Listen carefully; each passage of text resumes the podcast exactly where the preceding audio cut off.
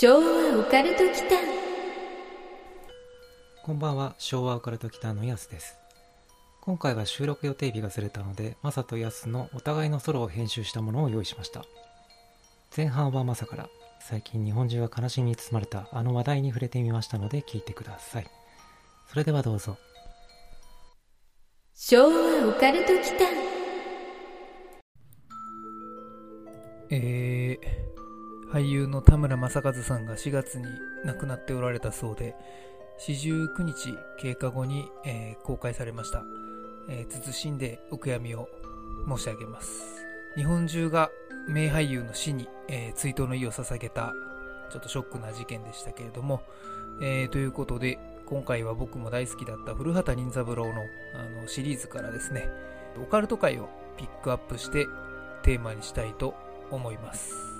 はい。というわけで、古畑任三郎なんですけれども、全部でテレビ放映があったのがですね、43エピソードあります。で、第1シーズン、第2シーズン、第3シーズンとそれぞれの間にスペシャルが入って全部で43という形になっています。で、最後は一応ファイナルっていうのがあるんですけれども、43エピソード目っていうのが、えー田村正和さんが出ていなくって、古畑中学生っていうので最後になりますね。で、その中でも僕が特に好きだったオカルト界っていうのを今回ピックアップして5選お送りしたいというふうに思います。はい。というわけで、まず、えー第1作目、1作目というよりはオカルト界第1本目ですね。僕がピックアップするものに関して、まず1994年6月8日に放送されたエピソード的には9番目になります。殺人公開放送ですね。こちらが犯人役は石黒健さんの回になりますね。で、ストーリーなんですけれども、超能力者、黒田清、石黒健さんが演じていますは、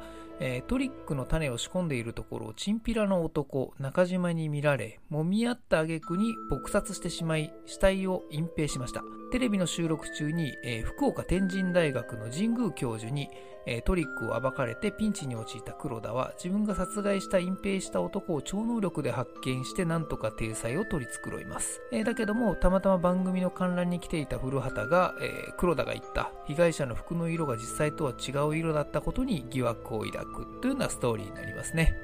というわけで、えーテレビのオカルト番組の生放送中に事件を解決するっていう話になります。で、古畑さんが、まあ、事件現場にこれ一度も行かないという回になりまして、まあ、俗に言うアームチェアディティクティブという回になります。アームチェア、これつまりあの安楽椅子探偵というミステリー用語になりまして、現場に行かずしてその場で与えられた情報だけで解決しちゃいますよっていうような話ですね。で、古畑シリーズだとですね、この回以外にも実は鈴木保奈美さんが犯人役のニューヨークの出来事っていうところでもその場の情報だけで解決をしているっていうのはあります。同じアームチェアディティクティブですね。たい焼きの話ですね。のりこケンドールさんでしたかね。ちょっとなんで覚えてるのか謎なんですけれども、結構記憶に濃い感じですね。さて、で、この回なんですけれども、えー昭和後期によくあったオカルトバラエティ番組みたいなものをこう彷彿とさせるような回になっていて、まあ、生放送でオカルトの規定派、肯定派みたいなところで討論をしていくようなところで実際の超常現象とか超能力を見せるみたいな、そんな番組構成になってるみたいなんですよね。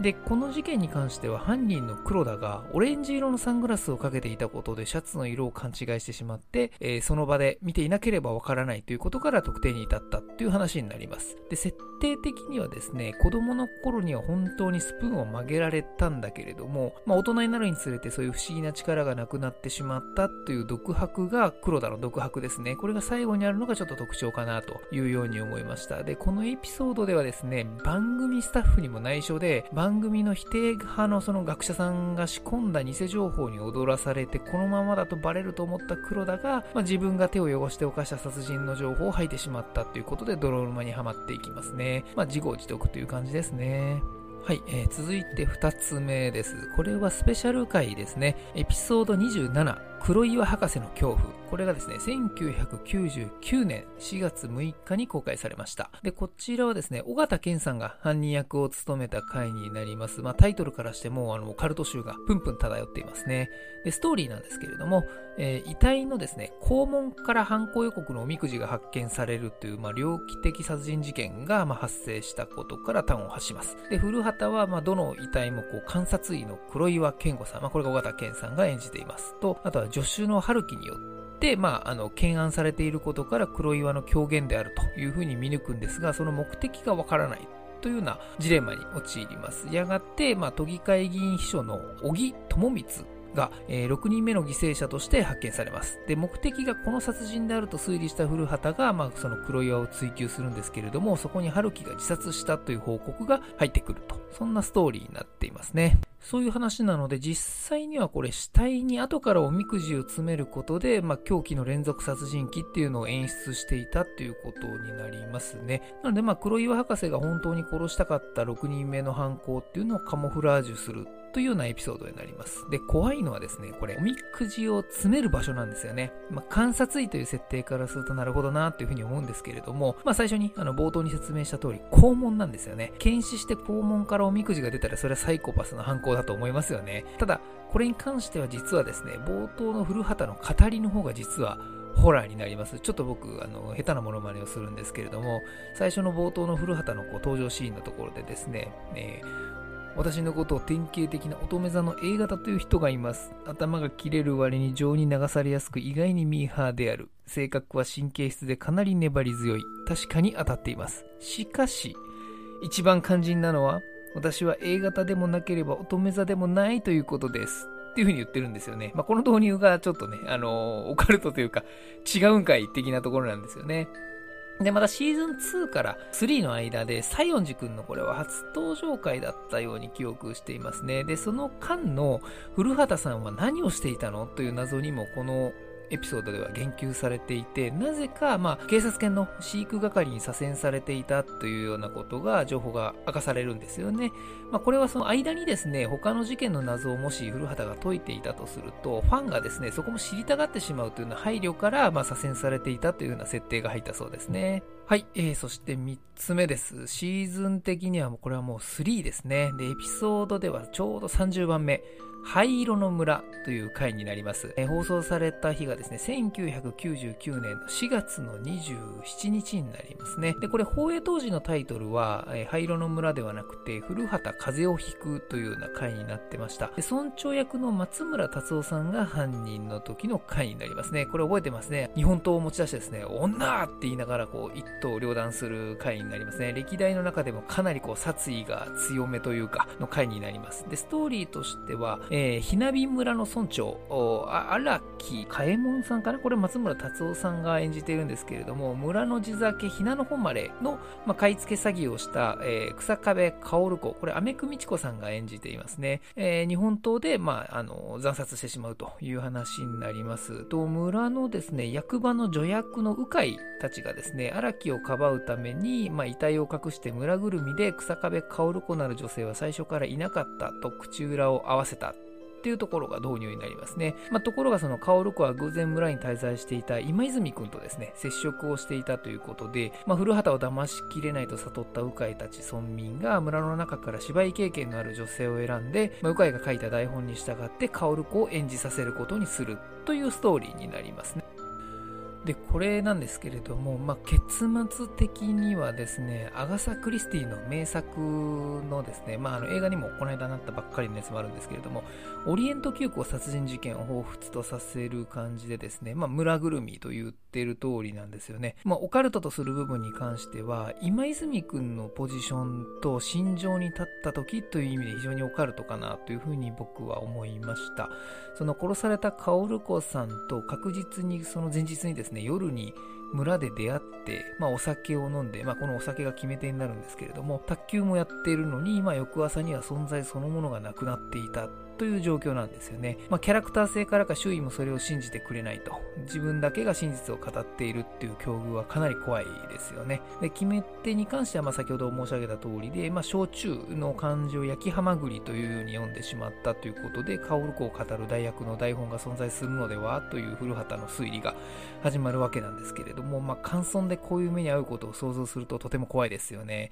で、ちなみになんですけれども、このひなび村なんですけれども、作中では長野県にあるというふうにされているんですが、実際はこれ群馬県の中之条町っていうところがロケ地になってています。で、旅館も今これ現存してるみたいなんですけれども、四万温泉の石前館っていうところが、まあ、ロケの舞台になったということになっていますね。まあ、いつかちょっとこれ聖地巡礼ではないんですけれども、行って、まあ、あの、泊まってみたいなというふうには思います。さてさて、早いものでもう4つ目になります。この4つ目に僕が挙げるのがですね、まあラストエピソードとして本当は作られたというふうに言われているエピソード40の今蘇る死というものになりますね。これ放映されたのが2006年の1月の3日、まあお正月の古畑のファイナルの時ですね。で、えっと、これはですね、犯人役が2人いるという特殊な回で、まあ、堀部パンの御曹司というか、まあ、兄を殺して当主となった音谷を演じる藤原竜也君と、まあ、恩師役で真犯人の石坂浩二さんでなりますね。で、ストーリーなんですけれども、こちらがですね、鬼切村の名家、堀部家では、15年前に当主幾蔵が謎の失踪、そして今幾蔵の義弟で現当主の五兵が熊に襲われ死亡する。で、幾蔵の次男、音谷、これが藤原達也君ですね。後を継いだ兄の大吉、千葉哲也さんが演じています。と、えー、裏山の売却をめぐり衝突をしてしまいます。で、そんなある日、音弥は恩師である郷土資料館の館長、天馬恭介、これが石坂浩二さんですね、に、えー、資料の整理を依頼され、えー、小学校の頃に書いた自由研究ノートっていうのを発見します。で、テーマは完全犯罪。で、音弥はですね、ノートに書かれたトリックを実行して大吉を実際に殺害していくんですが、これが実はですね、音弥が、まあ自分でま考えて自分で殺しているように見せかけてっていうようなそんなストーリーになっています。で、これかなりチャレンジングな作品になっていて、これまでの古畑のセオリーというかですね、お約束的なことが結構覆されてるんですよね。で、まず挙げるとですね、追い詰めている犯人、まあ、古畑が追い詰めている音谷ですね、が途中で死亡してしまうということがまず挙げられます。で、これはま自殺ではなくって、恩師である、あの、天馬館長からですね、まあ、次の犠牲者に音谷くんがなったら、古畑もさすがに疑わないんじゃないのっていうふうに言ったことでですね、自ら怪我を負う予定だったのが、あの、死に誘導されてしまうということに実は気づかずに、そのままあ亡くなってしまうというような話ですね。猟銃の火薬の量を 3.5g っていうふうに自分でノートに書いていたんですけれども、天馬先生が、まあ、石坂浩二がですね、これをボールペンでちょいちょいって書き換えて、8.5g というふうに書き足してしまったことで、暴発して死んでしまうという、まあ、悪魔的な所業ですね。まあ、藤原くんだけに悪魔的だっていうところなんですけれども。で、あの、犯人が2人いるということですね、もう一つ。で、一つの話で殺人が3つも起きてしまうということと、真犯人の逮捕をですね、過去の犯罪で追い詰めるっていう部分がこれまでの古畑になかったかなというふうには思いますね。えー、作中にですね、あの夜節っていう、まあ、架空のですね、わらべ歌が出てくるんですよね。で、このわらべ歌の見立てが、見立て殺人が行われるということで、音谷が、まあ、藤原達也くんがおばあちゃんにこのあの、あの夜節歌ってよって言うんですけれどもね、これがね、割とホラー感がね、ありましたね。結構あのネットでググるとこれの歌詞を載っけているところがあって、なかなかやっぱりすごい時代になったなというふうに思うんですけれども、ちょっと真似をして歌ってみますね。一番だけ歌ってみますね。あへあへあへは、あへあへは。あの子はあの子で山の中で迷って、風に吹かれて落ちんだ。っていう感じだったと思います。で、これが3番目まであって、すべて見立て殺人っていう形になっていますね。で、このアヘアヘの部分が若干ちょっとこうギャグっぽくしたかったんでしょうかねっていうふうには思うんですけれども、老人とわらべ歌っていう年齢的な開きみたいなところがオカルト要素としてよく使われているような気がしますね。前に少し話題にしたあの、かまいたちの夜2のあの、監獄島のわらべ歌っていうのも同じような感じで、まあ、船頭さんのおじいさんが最初にこのわらべ歌を歌うんですけれども、それもまあ、あの、老人がわらべ歌を歌う、まあ、子供のための歌を歌うっていうようなところのギャップ感が出てたかなと思って、こう、不気味さを演出する上で結構重要な要素かなと思います。と、これまでですね、放送順に上げてきたんですけれども、まあ、4つ目に挙げたのは実質のラスト回として想定されたものなんですけれども、僕が最後にあの5つ目として挙げたいものがですね、個人的に最もオカルトっぽさを感じる回だなっていうふうに思ってます。で、これがですね、最後が来て、じゃあ次何が来るのって話なんですけれども、えー、あえてエピソード1、死者からの伝言、これを挙げたいと思いますね。で、放送年月日がですね、1994年の4月13日です。で、犯人役が中森明菜さんが演じておりました、まあ、古畑任三郎の記念すべき第1回目になります。で、あの、今泉くんもですね、最初と最後しか登場してなかったりして、結構影が薄いんですよね。まあ、割と1作目にしては異色な回かなというふうに思いました。で、ストーリーです。少女コミック作家の小石川ちなみ、これが中森明菜さんですね、は、えー交際している編集者の畑野茂に、えー、もてあそばれていたことを知り、畑野を別荘の金庫室に閉じ込めて窒息死させます。で、嵐の夜に発見された畑野の頭部には鈍器で殴られた跡があって、まあ、その手には、えー小石川ちなみの原稿とペンが握られていました。しかし、ペンは書ける状態であったにもかかわらず、原稿の表にも裏にも彼のメッセージは何も書かれていなかった。こんな導入になってますね。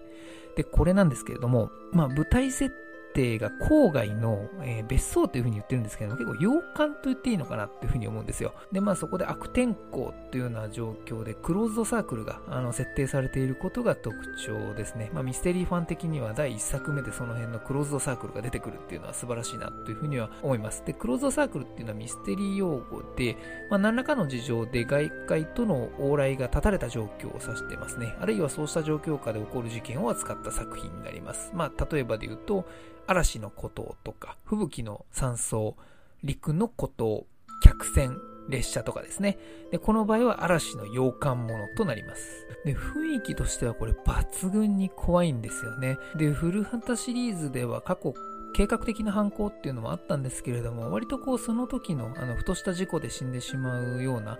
ことが多い中で、まあ、この回の、えー犯人の、まあ、気持ちになると実はかなり怖いのと、まあ、被害者側の、まあ、境遇っていうのも考えるとだいぶ怖いんですよね。まあ、閉じ込められての餓死ですからね。まあ、窒息死って書かれていますね。歴代の中でもこれ結構トップクラスにきつい、まあ、死に方じゃないかなというふうには思いますね。まあ、それもこう真っ暗闇で、被害者側の心情としては、こう、扉の向こう側にはかつて恋人関係だった相手もいる中でのことですからね、これはたまらないですよね。で、決め手になったのが、小石川ちなみの、その卵料理と、まあその白紙のダイイングメッセージっていうのも古畑っぽさがあって、まあすごくその後のこのシリーズへの期待が持てたなというふうには思います。まあその後のですね、実は古畑シリーズでいろいろこの小石川ちなみのその後に関して語られるんですけれども、まあ例えばなんですが、小石川ちなみの裁判を担当したのがシーズン2の1話になっている明石家さんまさんが演じた押水弁護士だったんですよね。で、結果これ無罪になっていて、確かロンドンで幸せに暮らしているとかいう後日談があったように思います。で、この時飼われていた犬のマンゴローくんは古畑が確か飼ったんじゃなかったでしたかね。だからまあ、あの、挙げた通りで警察犬のあの、育成た飼育担当とかになったので、その辺の流れかなというふうには思います。まあ、これ勝手な想像ですけれども。というわけで、えーいかがでしたでしょうか、えー古畑のオカルト会特集でした。個人的にはですね、古畑前作を通じて解決できなかったミステリーっていうのが気になってはいます。まあファンの方はご存知だとは思うんですけれども、まあ最初はシーズン1のさよなら DJ の回で、桃井かおりさんの回ですね。そこで話題になったことからこう、たびたび登場するというか、三谷幸喜さんの作品ではこの話はよく出てくるんですよね。王様のレストランでも確か出てきたと思うんですけれども、そうです。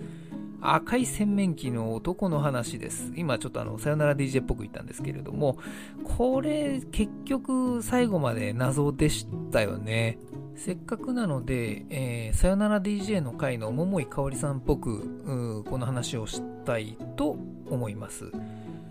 ある晴れた日の午後、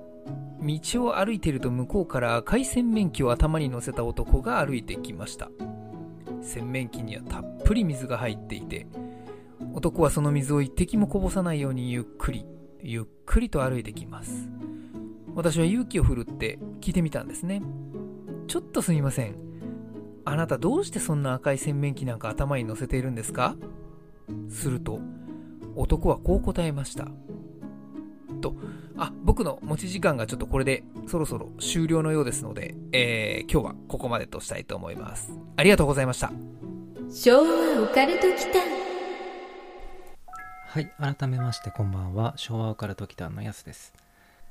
かつて見える側の人だったということで、実体験をこの昭和オカルト期間の場を借りてお話ししていきたいと思っていますが、今回はそれほど怖くないエピソードかなと思います。僕は幽霊とか怪とかにはもちろんいてほしいと考えているのですが大人になってから全然見えないっていう点でどちらかというと存在否定派というかまあ否定というと少し表現が強くなりすぎるかなと思うんで何て言うんでしょうね存在信じたいけど信じきれない派とでも言っておきましょうか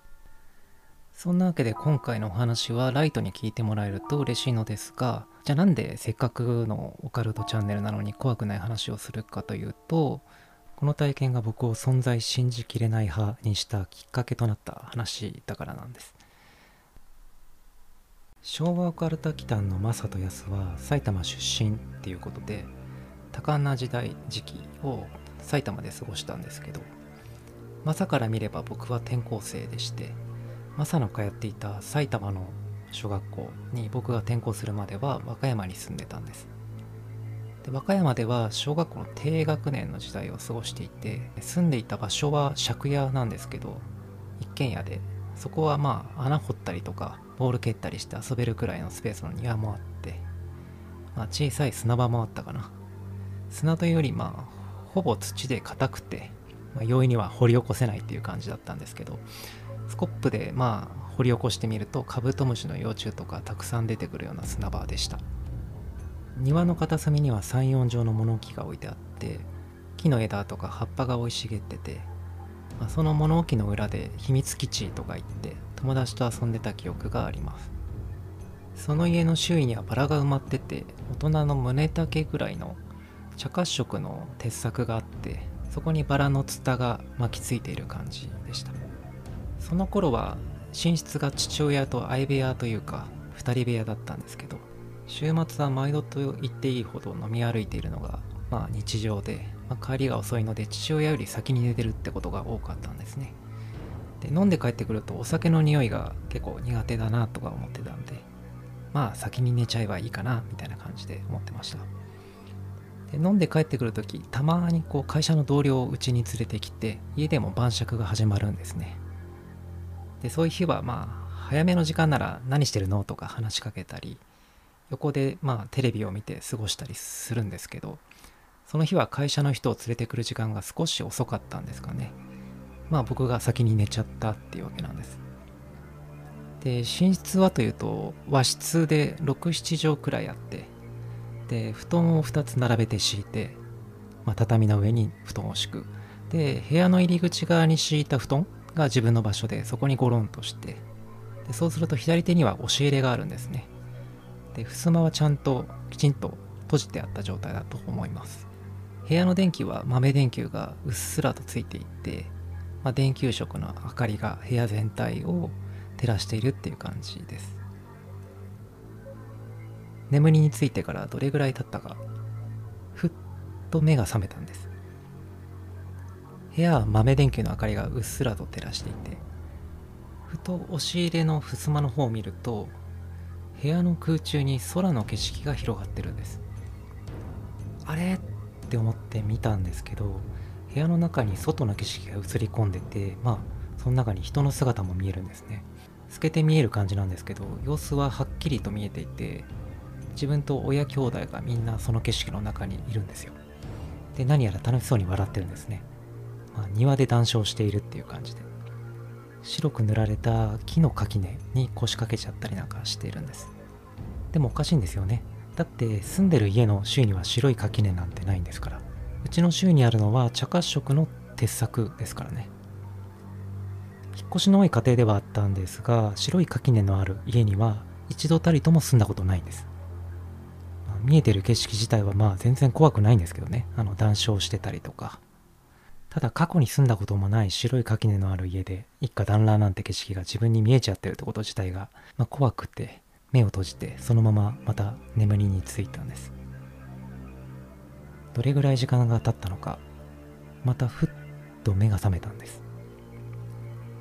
さっき見えていたその景色がもう見えないといいなと思ったんですけど庭で一家団らんで談笑していて白い垣根がある風景まだ見えてるんですね。ただ今回は部屋の薄明かりの色が豆電球の電球色とはちょっと違っていて、まあ、ブラックライトみたいな紫色がかった明かりが、ま、部屋を照らしてるって感じなんですね。でこの時点で違和感に気づくんですよ。ああこれ夢の中なんじゃないかなっていう感じで気づくんですね。でまた目を閉じて眠りについてまたふっと目が覚めたら今度はあのブラックライトで紫色だった部屋の色が今度緑色だったりしてもうこれもう確実に夢だなみたいな感じで気づいてくるんですね。でこの後の記憶はないのでまあおそらくそのまま眠りについちゃったんじゃないかなと朝まで。そのままふーっと意識が遠くなったとかではないです。まあ、この家ではこの体験の前に心霊体験っていうのを、まあ、一度経験してるのでまた変なもの見えちゃったかなっていう感じで最初はまあ嫌な気持ちだったんですけどあの部屋の明かりが、まあ、ブラックライトみたいな紫色とか緑色とか、まあ、明らかに現実の電球色とは違うという点で、まあ、心霊体験とは区別できましたっていう感じのお話になるんですけどこの後考察していきたいと思います。はい、ここまで聞いていただいて、ただの夢の話かよって思われた方もいると思うんですけど、このまま終わらないのが昭和オカルト期間なんですけど、まあ、エピソード中でも結論は出ていて、まあ、あまり疑う余地っていうのもないところではあるんですけど、一点だけ必ずまあ検証しなければいけない点として、未来史っていうのがあると思うので、まあ、触れておきたいと思います。あれですね、奴が超能力者だったのかっていう検証になるんですけど、まあ、ね、未来史について検索してみると、まあ、学術的な解説とかっていうのは思った以上になかったんでびっくりしたんですけど、一番上位、Google 検索上位になったのが、ピクシブ百科事典ですね でも、まあ端的に未来史について説明がされていて、未来史とはというところで、視覚的に未来を知る能力のことを未来史というそうですね。で、未来予知の競技の意味でもあるということです。では講義にはどういうことかというと未来予知とか予知能力と呼ぶそうですね。ここで超能力についておさらいしておきます。超能力には大きく2種類あって1つが念力。でもう1つが超感覚的知覚ということで念力の方はサイコキネシスという名称で聞き覚えがあると思いますけどこれギリシャ語で、えー、サイコ精神のキネシス動きということになっていて手を触れずに物を動かすっていうことでテレキネシスなんて呼ばれたりもします。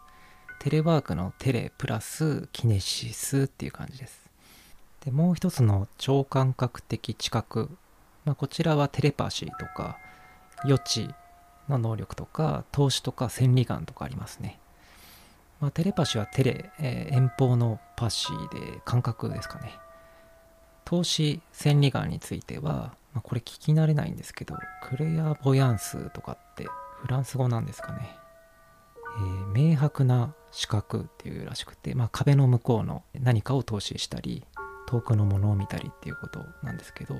今回の話に関しては、まあ、この予知、プレコグニションっていうんですけど、事前に認識するっていう、この予知が該当するかなって思います。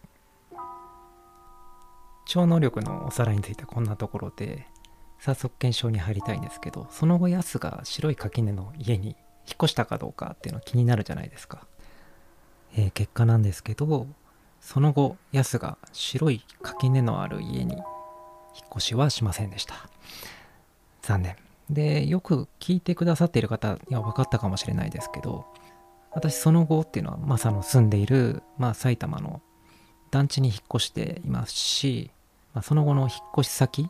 にも残念ながら白い垣根のある庭っていうのはなかったんですね。まあ団地でもま公園とかあるじゃないかっていう、まあそういう可能性もなくはないんですけど、まあそういう似たような風景っていうのを見て何か既視感を覚えたとか、そういうこともなかったんで、まあ検証結果としてはなかった。超能力はなかったってことになるんじゃないかなと思っております。ただですね、なんですが、先ほど言った通り、まあ、過去に心霊体験を経験してからのこの体験なので、また機会があれば、その過去の心霊体験についてはお話しさせていただきたいと思っています。ということでまとめいきたいんですけど、冒頭でこの体験が僕を存在しきれない派にしたきっかけとなった話ということを言いました。でこのエピソードっていうのはスーパー要約すると心霊体験かと思ったら夢だったっていう内容なんですけど先ほどの考察の通り未来予知というわずかな可能性を見出していったんですが、まあ、何年も何十年も経ってそれほど、うん、それもあの先ほどの考察で見事に打ち砕かれましてでこの体験を通じてもしかしたら他の体験も夢だったんじゃないかなとか、まあ、疑うきっかけというか思考回路を僕の中にくっきりと焼き付けてしまったんですね。で階段好きにはこの思考回路っていうのが時々ものすごく邪魔で階段聞いてる時もそれ幻覚じゃないのとかあいは時系列ちょっと勘違いしてるだけじゃないとかスタッフの仕込みかよとかそれこそ夢だったんじゃないかっていうまあ余計な思考がこう遮ってくる時があるんであの100%階段を楽しめなかったりするんですよね。で僕の場合は体験を通じてその思考回路が形成されてしまったのでなおさらこう厄介というか根深いものになってしまったんですね。でこのチャンネルではあの通常回として相方のマサとオカルトについてのディベートとか考察とかをしていますがもしかしたらその思考回路の影響で無意識にこう冷静すぎるツッコミとか夢のない考察展開とかしちゃってるかもしれないですけどもしそんな場面お気づきの際にはこの今回の話をバックボーンとして思い出していただければいいかなって思ってお話しさせていただきました。次回はもう少し怖く話したいなと思っています。また聞いてくださいね。ポッドキャストでご視聴の方はロケ会とか YouTube でしか見れない写真とか動画もアップしているので覗いてみてください。チャンネル登録もぜひよろしくお願いします。それではまた。最後までお聴きくださりありがとうございました。チャンネル登録もよろしくお願いしますね。